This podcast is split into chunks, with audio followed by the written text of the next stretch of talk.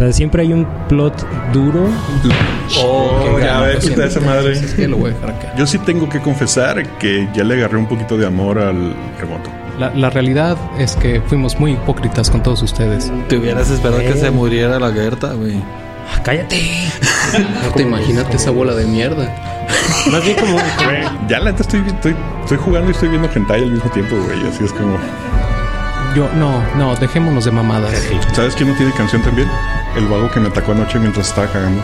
¿Estabas cagando? ¿Te atacó? ¿Qué? ¿Por qué estabas cagando en la calle, güey? A ver, un momento. ¿En qué momento un vago y tú cagando están en la misma escena? Ok, pero, ¿eso lo descubriste o lo deseaste? Se me presentó. Buenas noches, Guadalajara. Nosotros somos Potionless y este es el episodio número 88 de Andamos Arcanos, grabado el 16 de diciembre del 2022. En este programa nos gusta hablar de rol, pero también de cómics, videojuegos, cine y el fenómeno de la gentrificación en la mejor colonia del mundo. Como siempre, me acompaña en la mesa arcana el señor Osvaldo Luna. Con el último datazo de la NBA del 2022. No sé si van a regresar estos datos, pero este último es el último y se acabó por, el- por ahora. Alright. Un par de organizaciones rindieron lo que podría ser el mayor tributo a un jugador. Sin embargo, no a un jugador de su franquicia. Los eh, Miami Heat, bajo la organización de Pat Riley, retiró el número 23 de Michael Jordan en honor al montón de batallas que tuvo que lidiar contra ese pinche negro. Motherfucker. Lo mismo para eh, los Dallas Mavericks que retiraron el 24 y el 8 de Kobe Bryant por la misma premisa. Este año no estoy seguro cuántas eh, organizaciones han hecho lo mismo con el número 6 de Bill Russell de los Boston Celtics. Órale. Al final se van a quedar sin números.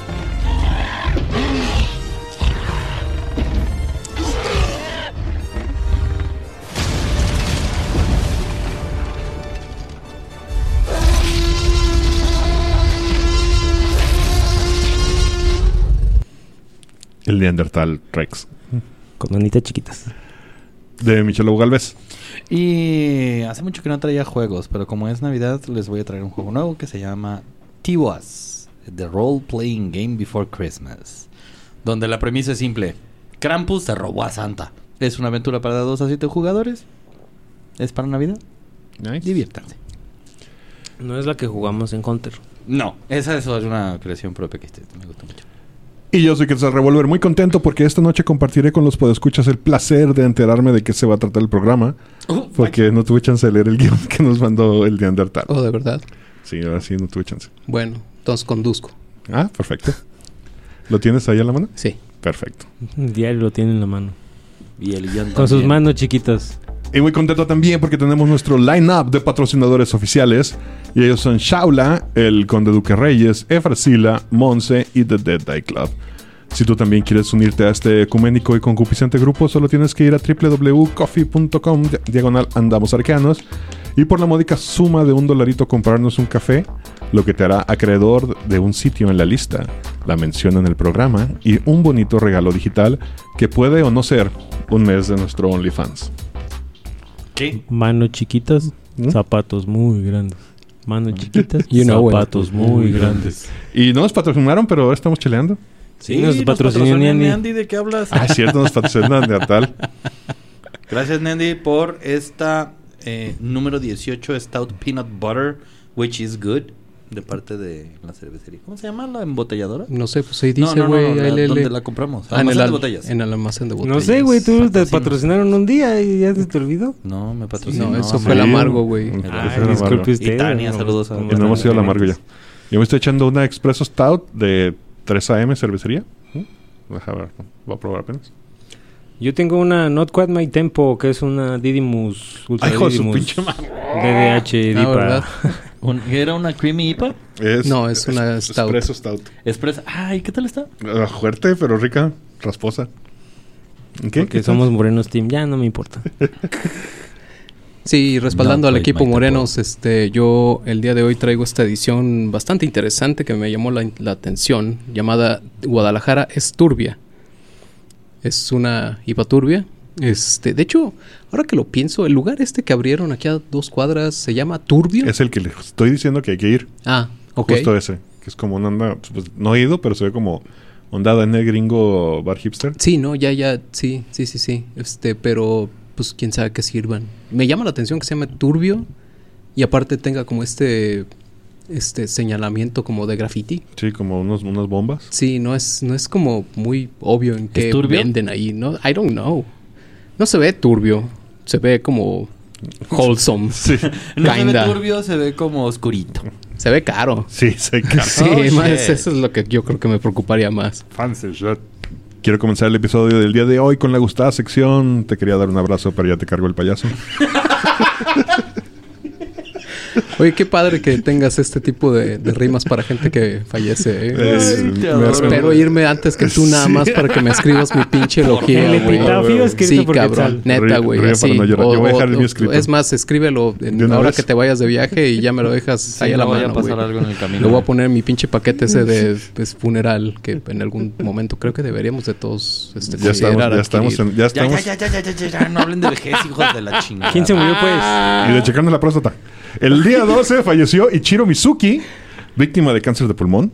Él era famoso por interpretar el intro, el tema del intro de series como Massinger y Capitán Harlock. Tun, tun, tun, tun, tun, Que, tun. nos- que es de los que nos llegaron aquí en su versión original, que sí me acuerdo de él. Mazingo. Donde quiera que estés, te mandamos un saludo con puños atómicos y rayos fotónicos. Y chichis que vuelan Chichis voladoras. Y ahora sí cedo la batuta al Neandertal. Oh. Eso, ¿La batuta quiere decir tu pilín? Sí, te la cedo. Pues, este, para esta última emisión, eh, tal vez, digo, no sé si ustedes dos se tomaron la molestia en vista de que el otro, ah, bueno, evidentemente, menos mal.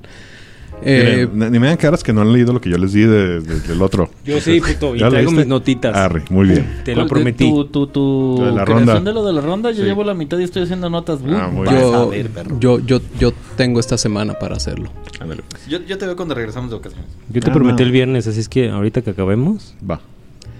Pues, este, me tomé la, bueno, estuve revisando un poco eh, como toda esta onda de cómo se utiliza el- los juegos de rol en general, no nada más Calabozos y Dragones, sino este, los juegos de rol en general, como una herramienta de terapia. Ok. Este, yo sé que el, el- el título del ensayo, el cual titulé Rol como terapia, podría sonar como algo tal vez distinto, pero este, pues bueno, vamos, vamos viendo qué, qué logré capturar para, para que me den su, su opinión. Y bueno, eh, al igual que los jugadores que alimentan a la industria, eh, los juegos de rol vienen, un- vienen en una amplia variedad de empaques y tamaños. Como bien sabemos, o si son nuevos, porque pues no estamos omisos de eso, Bendito sea cielo. les vengo a informar. Los juegos de rol permiten a los jugadores explorar lo que se siente ser alguien diferente durante un corto tiempo, o sea, hace durante una sesión de juego, viviendo, pensando y sintiendo como una nueva personalidad.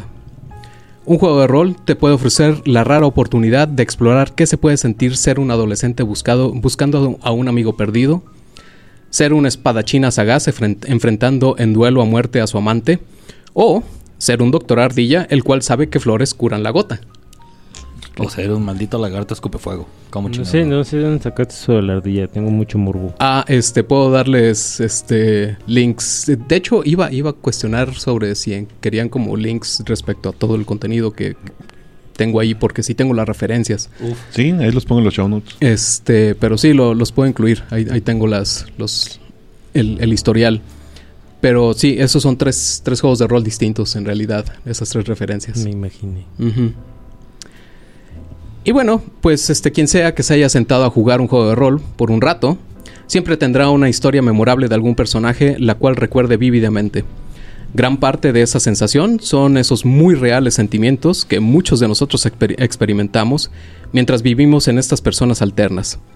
Sin importar qué tan simples o surreales resultan ser estos personajes, es difícil no sentir una conexión con ellos.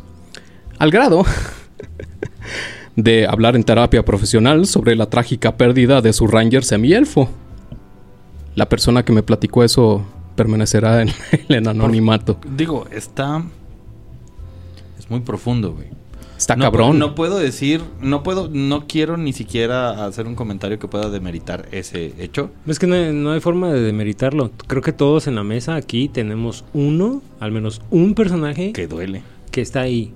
O sea, esté muerto o esté vivo, eh, hay uno, hay un cabrón que dices, este güey. My dude, Fletcher Green. No tiene, no tiene por qué ser el primero tampoco, ¿no? Eso, es, Exacto, eso es exacto. interesante.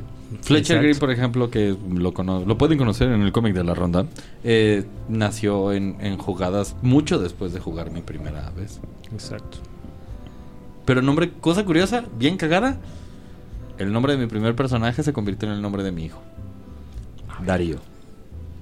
Mira nada más. ¿Qué tal? Y pues bueno, los, los juegos de rol tienen un cierto atractivo, el cual nos seduce de una manera que es difícil de expresar. Pueden ser alegres, trágicos y sinceros. Algunos se refieren a esa cualidad como un yo no sé qué, o el más infravalorado poder de la imaginación, pero algunos, yo incluido, le llamamos de una manera más seria. Es terapéutico. Es- cuando caí en el 20 de, o sea, que empecé a leer todo esto y, y llegué a esa, a esa aseveración, fue así como que, "Mm, sí, la verdad es que Osvaldo y yo habíamos tenido algún par de conversaciones al respecto hace, puta, hay chingo de años, cuando todavía vivías acá en, en Pedro Moreno. Este, pero pues nunca, nunca ahondamos en realidad sobre, o sea, qué tanto es necesaria la práctica una vez que ya la empiezas a desarrollar. Yo voy, yo voy a mencionarlo desde mi punto de vista. Lo he mencionado en otros capítulos con respecto a mi vida anterior. Güey, a mí neta el rol me sacó de la violencia. No solo de acción, sino también de pensamiento, güey. Y de formular los problemas y las respuestas.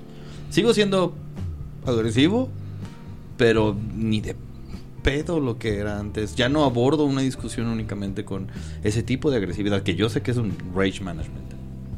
Ok, ah, no habiendo leído, probablemente es una estupidez lo que voy a decir, pero entonces esto va más de cómo los que jugamos usamos el rol como terapia y no cómo los profesionales terapeutas usan el rol como... Voy para allá. Ah, ok, va. Sí, sí, Vale. voy para allá. No, pero creo que es muy válido tu punto definitivamente. O sea, una vez que logras ir más allá de ser el murder hobo o el min-maxer, o, o, o sea, que en realidad puedas concentrarte en ser otra persona y experimentar los sentimientos a través del personaje.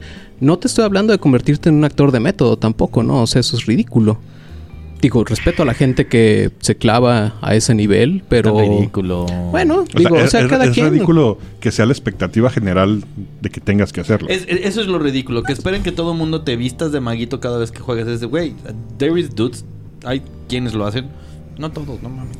Sí, o sea, digo, cada quien su, su nivel de involucramiento, yo lo respeto por completo. Este, yo, yo nada más, este, creo que deberíamos de hacer un disclaimer en el cual deberíamos de decir claramente las opiniones de- son que se emiten son de cada quien y cada quien es responsable de las estupideces que está Sí, diciendo claro. detrás del micrófono, ¿no? Pero bueno, este, sepan en este final de temporada, todos ustedes que nos escuchan, que asumimos responsabilidad sobre las estupideces que decimos también. Sí, no, no, yo no creo que Michael Jordan sea un pinche negro.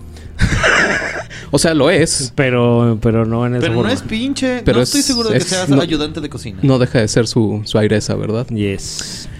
Y pues bueno, los juegos de, de rol como terapia, como decíamos, no son nada, no son nada nuevo, ¿no? Eh, existen evidencias de casos de uso con gente sirviendo condenas en la cárcel o gente afectada por situaciones de calle y pérdida de hogar.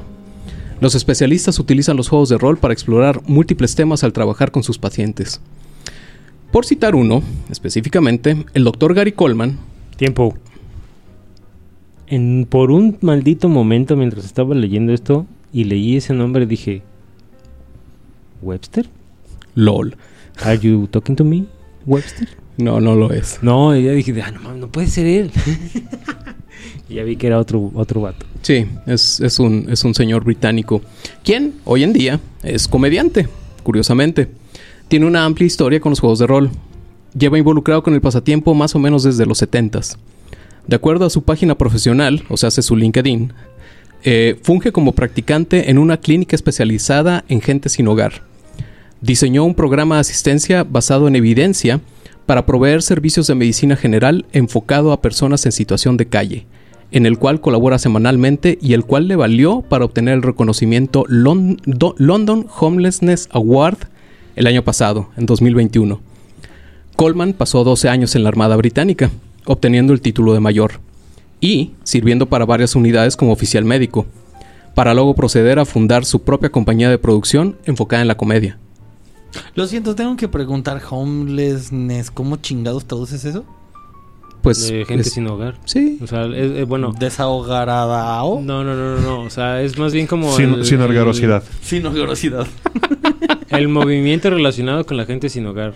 Ay, get it. No digo, simplemente la palabra se me hizo increíblemente curiosa y tenía que hacer el chiste. no, y poco traducible en realidad. Exacto. Este, a mí me dio un montón de curiosidad. O sea, tengo un montón de curiosidad de cómo será jugar un juego de rol con veteranos, de, con soldados. Este, Exacto, este güey. señor curiosamente está este, desarrollando un, un, un piloto para trabajar con, con gente con PTC de, ex militares. Ahorita está enfocado, como comentaba, en, en gente con situa- en situación de calle. Situación de calle. Pero este, la fundación, precisamente, vamos a hablar un poco más también de- del grupo, que, porque no nada más es el doctor Coleman, sino de, en realidad ya es una fundación. Pueden ir al sitio también para, para revisar y corroborar de lo que les hablo. Pero este, mientras Coleman exploraba el uso de los, del juego- de los juegos de rol con sus pacientes y clientes, se percató de que había otros en campos similares que comenzaban a descubrir los beneficios terapéuticos de la, plau- de la práctica profesionistas de la salud mental, especialistas asignados a prisiones o, en instituciones de asistencia educativa, los juegos de rol se habían, se habían establecido como una dinámica de terapia informal. En esa misma informalidad, los primeros esfuerzos alrededor de los juegos de rol como terapia eran experimentales, sin ningún tipo de estructura alrededor de ellos, sin resultados esperados o alguna metodología soportando la investigación o el desarrollo. El Dr. Coleman se convirtió en uno de los principales promotores de este concepto, buscando estandarizarlo al grado de crear una red de asistencia para practicantes, la cual presentaba los juegos de rol como una herramienta real. Este grupo, conocido como Game Therapy, hoy en día se dedica a promocionar los juegos de rol como una, valiosa herramienta para practicantes clínicos. Qué chido estaría que gente tomara estas iniciativas y las utilizara más hacia nuestro hacia nuestra gente, ¿no? Mm, No sé si. No sé si eso como tal, pues, sea como lo interesante, sino más, bueno, desde mi perspectiva, lo interesante es. Y experiencia, mi, mi perspectiva y experiencia, lo interesante es como eh, orgánicamente los juegos te hacen terapia, sí o sí. O sí. Sí o sí.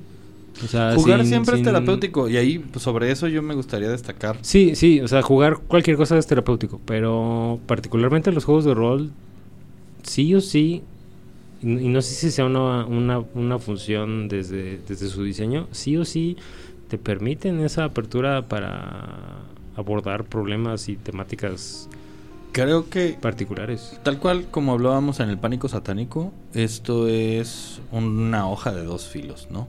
Es tan poderosa la herramienta desde diseño como lo mencionas, que te permite explotar e- esas áreas, incluyendo explotar a otros o manipular a otros a través de esas áreas, como lo que sucedió en España de. No, y todas las testimonios que hemos, que todas las habíamos escuchado de gente con malas experiencias en De esas gatekeeping. de gatekeeping, de, de- incluso de, abuso verbal y bullying y Incluso otros tipos de abuso. Ajá.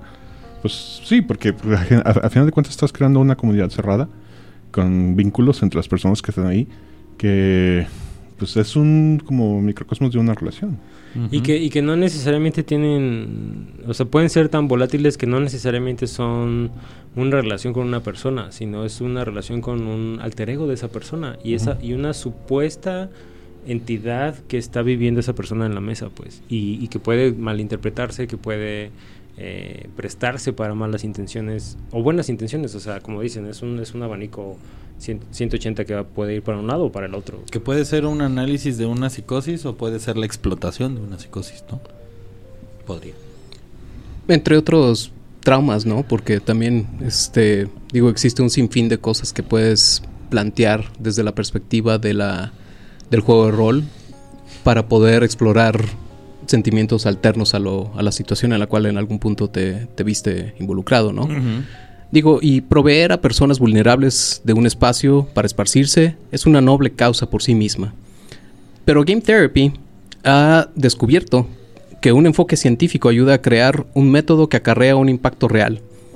El doctor Coleman declara, existen décadas de investigación científica que respaldan la, evidencia del manejo del trauma psicológico a través de la terapia dramática. Vamos a tocar qué más, qué, qué es eso.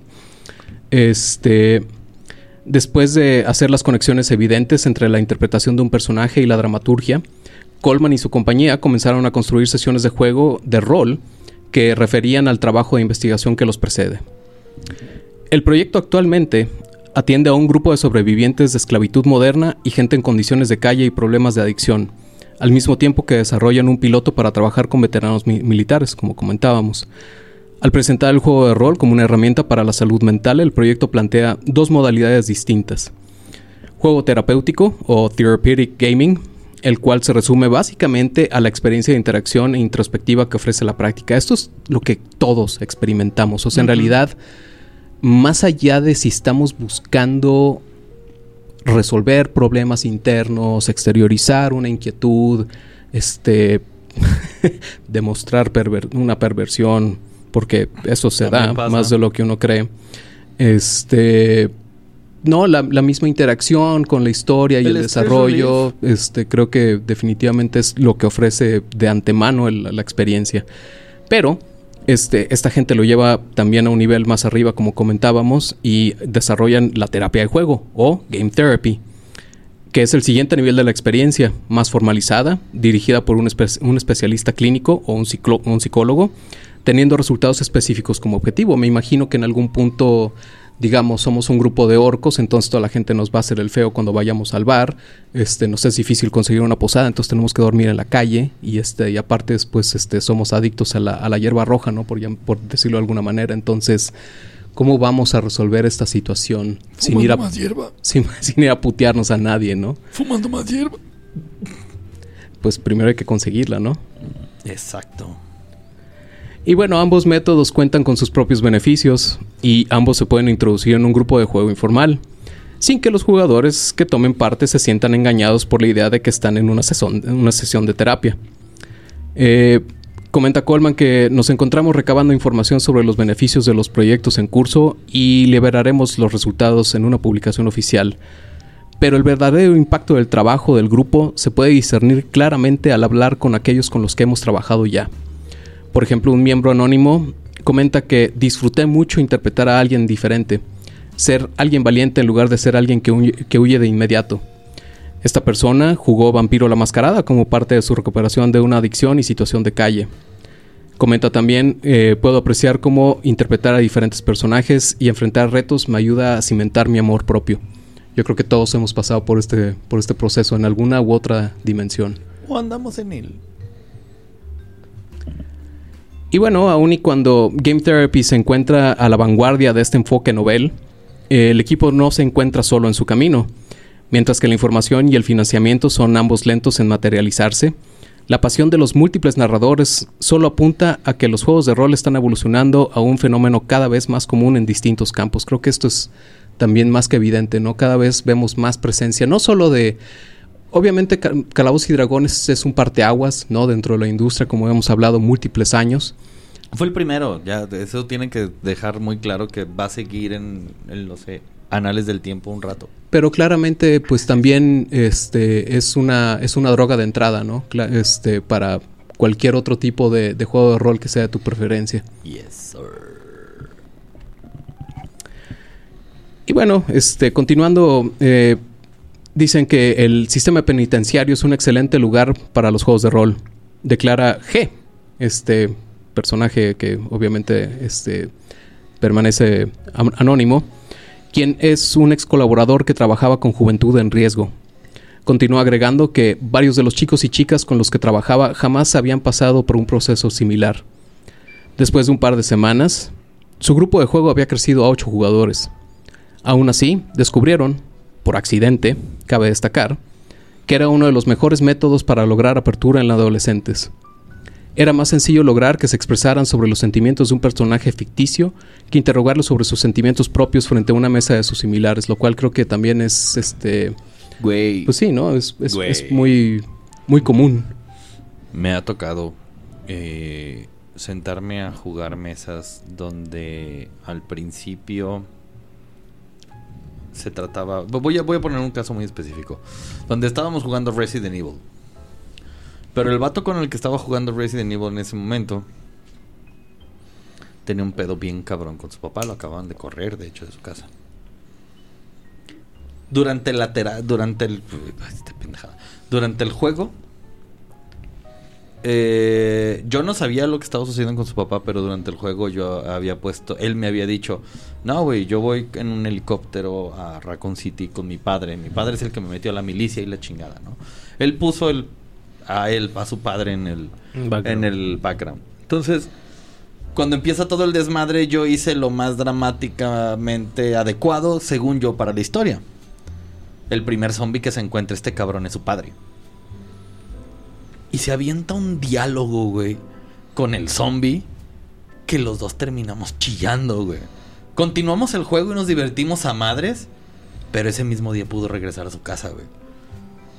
Yo creo que ahí fue donde comprendí el, lo cabrón que era tener el juego de rol, no solo socialmente, no solo como juego y liberación de estrés, sino para expresar algo. Porque después de, como una semana después me platicó todo ese pedo. Me dijo, güey, cuando fuimos y jugamos, a mí me habían corrido en la mañana de la casa, güey. Yo no sabía dónde iba a dormir esa noche, güey. Pero jugamos, jugamos esa sesión. Dije lo que dije algo que quería decir hace un chingo. Y regresé a mi casa como si se lo hubiera dicho a él, güey. Y pude tener otro tipo de discusión con él. Y así de... Qué chido, qué poco esperado, pero qué chingón. Me, me- me da mucha curiosidad cómo aborda esa parte en la que, ok, vamos a terapia con esta herramienta, pero sin decirles que están en terapia. Es- Pues sí, es en realidad más bien la creación del escenario y la, y la experimentación de... Sí, sí, pero no me, no me refiero a la práctica, me refiero a esa a ese eh, break barrier, o sea, romper esa barrera de, oye, vamos a sentarnos a jugar. No es una terapia, no es, no soy tu psicólogo. Ah, es, claro. Creo que tiene jugar. que ver con los... O sea, por el tipo de personas que está tratando, todas estas se tratan en centros especializados. Los cuales regularmente generan actividades para estos... Sí, o sea, Güeyes. o sea, me imagino que en, en- en un- en esos grupos literales, o sea, sí hay esto como de, güey, tu, tu calendario dice te tienes que ir a sentar a jugar con ese güey cuatro horas y te callas. Exacto. Pero, pero creo que una de las problemáticas que, que menciona es eso, es, es- es, además de conseguir fondos y la, la, la, es sentarte con, con el paciente y decirle, eso no es terapia, güey. O sea, quítate de encima que es una terapia, porque si te digo que es una terapia, lo vas a abordar como tal y no vamos a hacer nada, güey. Sí, si no traes ganas de hablar, no vas No a hablar. vas a hablar. Y sobre todo porque te dijeron, es que tienes que hablar. No, no, ni más. Que es donde te- creo que hay una parte bien interesante en ese pedo, porque cuando in- a mí me ha tocado gente que no quiere socializar en el juego, es ellos no quieren hablar con la voz del personaje. ellos siempre te dicen, pues mi personaje Dice, hace, mi personaje eso hace, eso dice". hace, eso, eso lo he visto muchas veces. Ajá. Eh, es- Es- saludos, saludos a Irving. Irving es de los que hace eso. Mi personaje dice esto, es. Dilo tú. O No, no, no. Mi personaje lo dice. Ajá, lo separa. Entonces, Y, y lo, lo pregunto porque eh, el público no lo sabe, mis amigos sí. eh, hay un par de niñas en mi vida ahora y obviamente jugar con ellas en algún momento es un sí o sí. Sí o y, sí. y mi pregunta es, eh, mis preguntas van relacionadas con respecto a eso, pues, o sea, número uno, ¿cómo puedo realmente construir el juego para que sea una herramienta y que pueda ayudarlas en muchas de las cosas que hemos visto que tienen?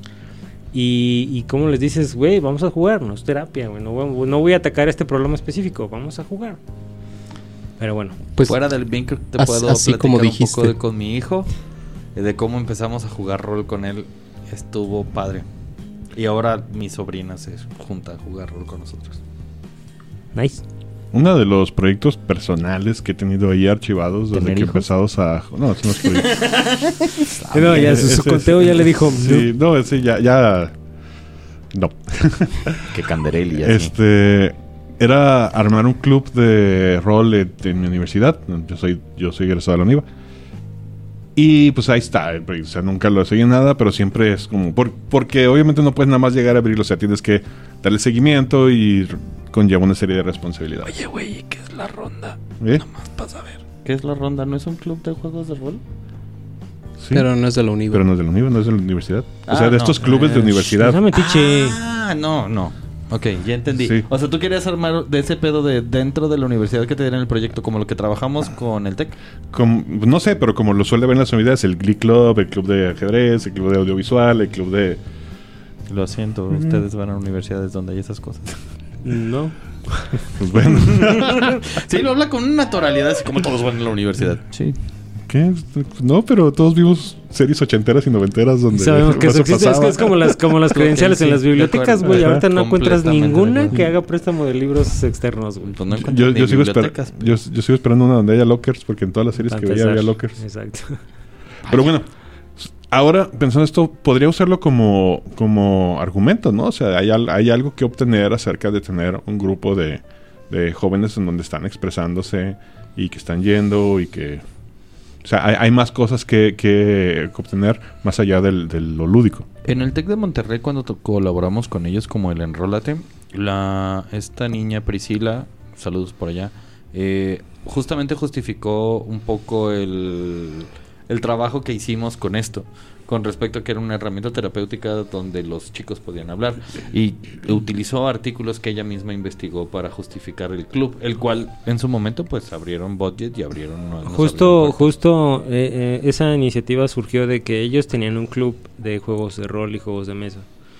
Y cuando llegaron a no sé qué cuatrimestre o semestre, no sé qué son ahí, este, último. Lo tenían tenían que desarrollar proyectos que involucraran un montón de materias y ellos usaron como excusa su club de juegos de rol y organización de proyectos y demás.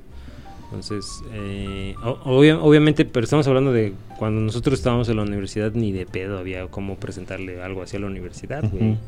Y más en universidades donde te decían, esto es del diablo, hijo de tu puta madre, ¿qué es aquí? Creo que no, ahí sí, ahí sí te mentí completamente y nomás te jodí. En la Universidad de Artes Digitales, que fue donde yo estudié, yo sí corrí este eventos que fueron, ¿cómo se llaman? Fueron notas de, de- de la universidad de un grado en específico que era un taller, eh, un taller como de terceros. Ese, y entonces te daba créditos. Entonces, yo sí corrí tres cuatrimestres de juegos de rol enfocados al diseño de videojuegos. O sea, el enfoque era, juegas rol, sacas un documento de diseño de videojuegos. Eh, y eso pero es una herramienta excelente, muy por fuera de la terapia, no va con el tema, pero sirve muy chingón como herramienta para construir nuevos mundos o nuevas dinámicas. Y probablemente algún día, algún día sí lo haga. Cuando haya tiempo. No te preocupes, va a haber un tema porque ese lo voy a construir yo, ¿cómo no? Un patrón que rescato de conversaciones al pasar de los años con varios de los narradores con los que he convivido es que los juegos de rol proveen un espacio seguro para la exploración de sentimientos.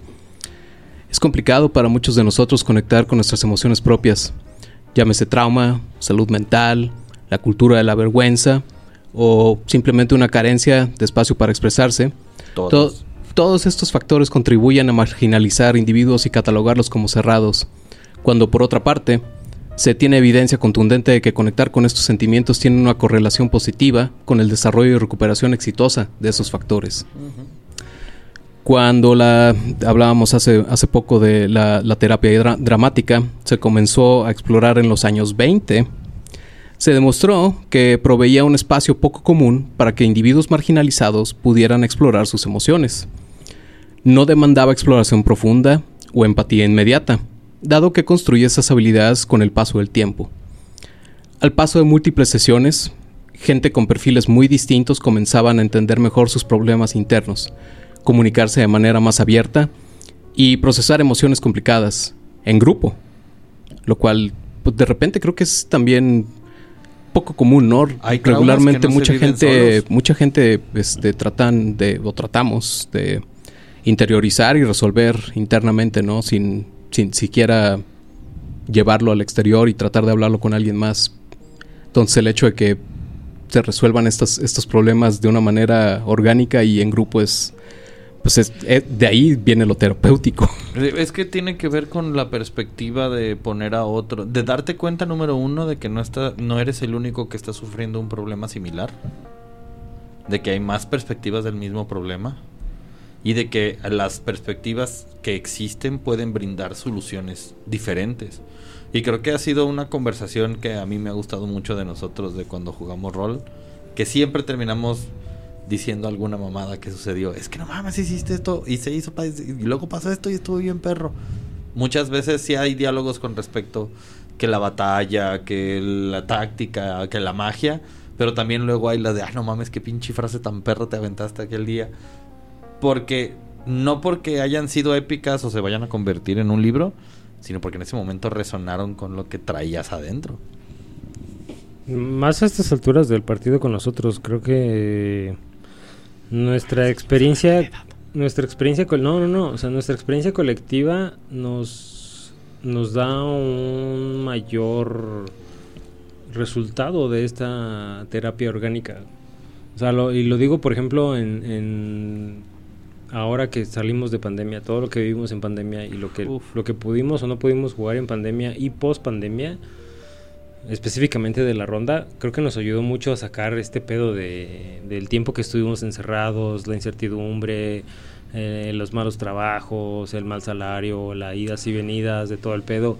Y, y al final del día, sin, sin que, eh, me refiero a este pedo orgánico, güey, sin que lo supiéramos, el, hecho de irnos a meter una pinche pedo férico, de haber perdido el viejito las sesiones anteriores, de, de esta carga emocional que teníamos como grupo. Te lo voy a dejar así de simple. Todo lo que acabas de describir no me llevó a ningún otro estúpido lugar que no sea el puto monte de pinches. me estresan las ratas. Este. Pero sí, o sea, ahorita que empezaste a mencionar uno a uno con respecto al mal trabajo, los problemas que hubo en el momento y la chingada, me doy cuenta de que el, sis- lo que jugamos en las ratas también tenía un reflejo de qué tan macabro Sí, pero, pedo. pero, pero esta, o sea, esta, esta experiencia colectiva brinca a este pedo personal y, y está sumado a esta, a esta cuestión orgánica que menciono del juego, como de no, no lo quieres, no lo buscas, mm, tal vez no esté realmente en el diseño, pero te lo da, güey. Te lo Algo da. que nadie sabía que estaba, pero ahí está. Ahí está. Y tan es así que declara una, una chica llamada Julia que no se sintió extraña cuando tuvimos un funeral para el mago ficticio. Ah, claro. Este, ella es una especialista en cuidados paliativos, quien lidera un grupo para gente que ha perdido un ser amado. Julia comenta también que jamás se propuso utilizar juegos de rol para su trabajo, pero como muchos otros, se atravesó con su potencial de manera accidental. Cuando organizó su primer partida para algunos colegas de traba- del trabajo y amigos, pronto se percató de la efectividad de la actividad.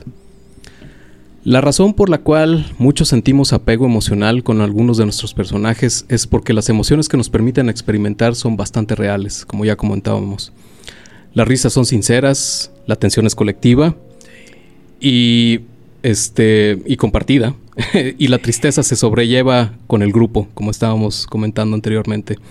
En esos mundos ficticios, las emociones que, se, que emergen se manifiestan en la realidad y en algunos casos inspiran a algunos a aceptar y trabajar sus propias emociones. Güey, el tata. El Para- para- futuro... para- perdón, para la gente que no sabe de qué estás hablando, es Van Richten. Ah, Cuando se muere el doctor Van Richten. Spoiler. corazón. Y bueno, el futuro de los juegos de rol es un aspecto de curiosidad para varios de los que compartimos el gusto por la práctica.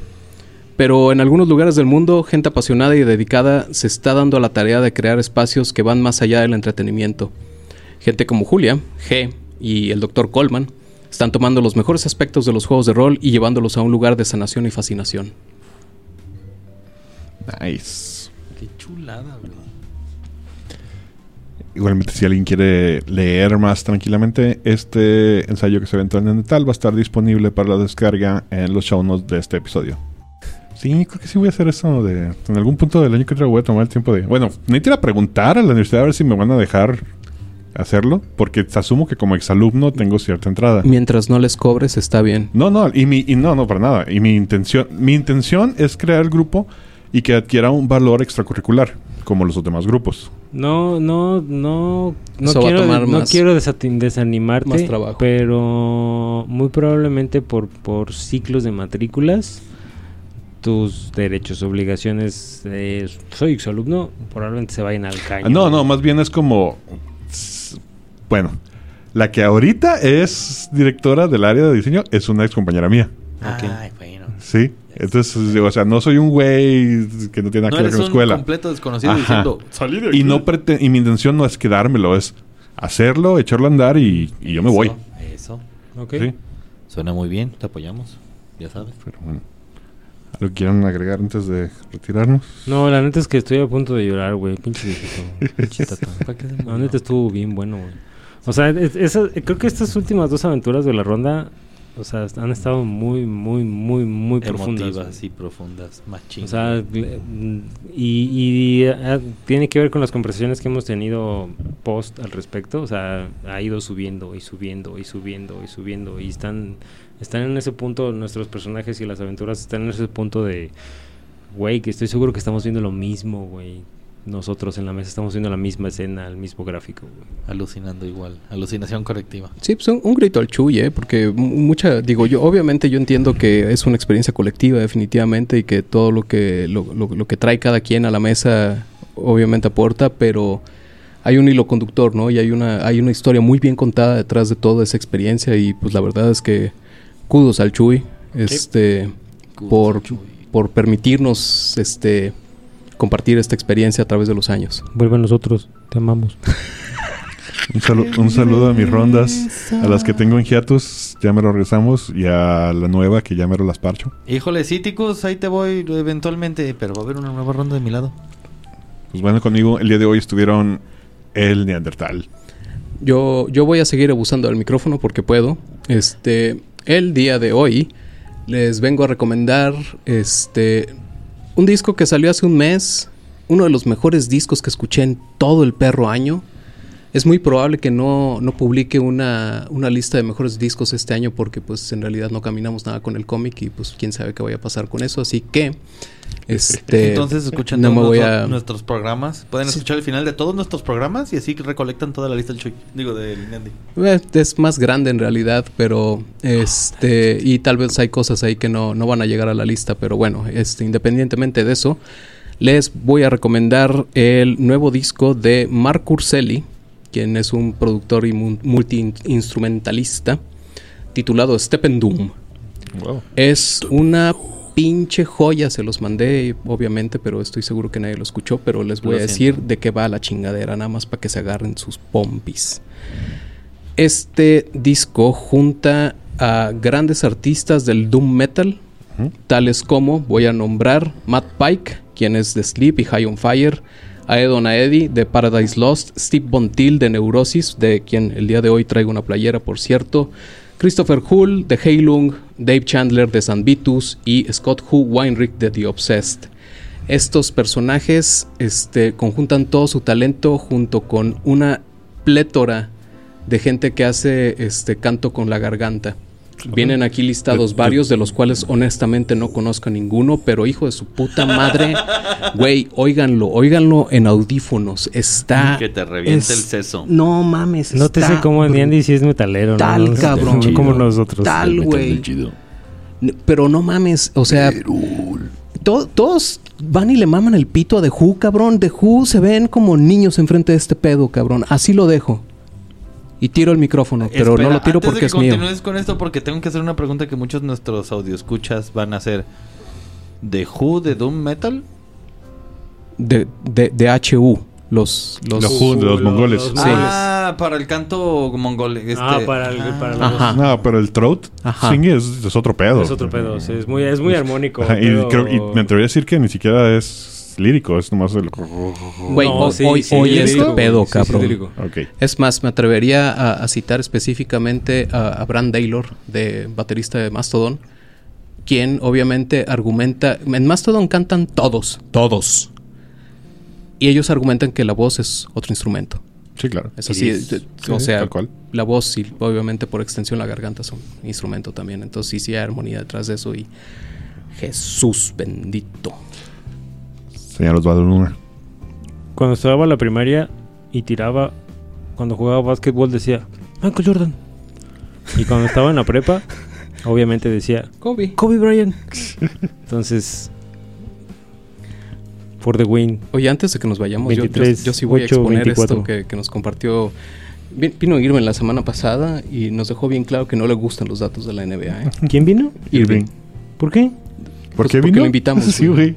Hablando No, no, no, güey, ¿por qué no le porque gusta? no le- supongo que no practica deportes. Esa es una buena pregunta que no le hicimos la semana pasada, El, pero domi- el domingo, bueno, El, domingo voy a ir a buscarlo, a preguntarle qué chingados, cabrón. en el Sí, confróntalo, güey. Ustedes lo van a escuchar cuando la Cobolcon ya pasó.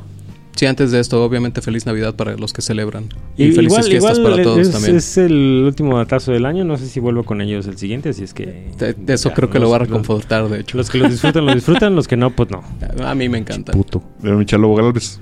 Ahí It's grabando. to look like Christmas. Bye.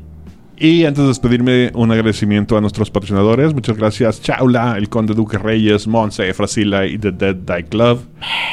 Este es el último programa que grabamos este año. Nos vamos de vacaciones. Todavía queda un programa más que ya está grabado. El número 89 sale una semana después de que escuchen esto.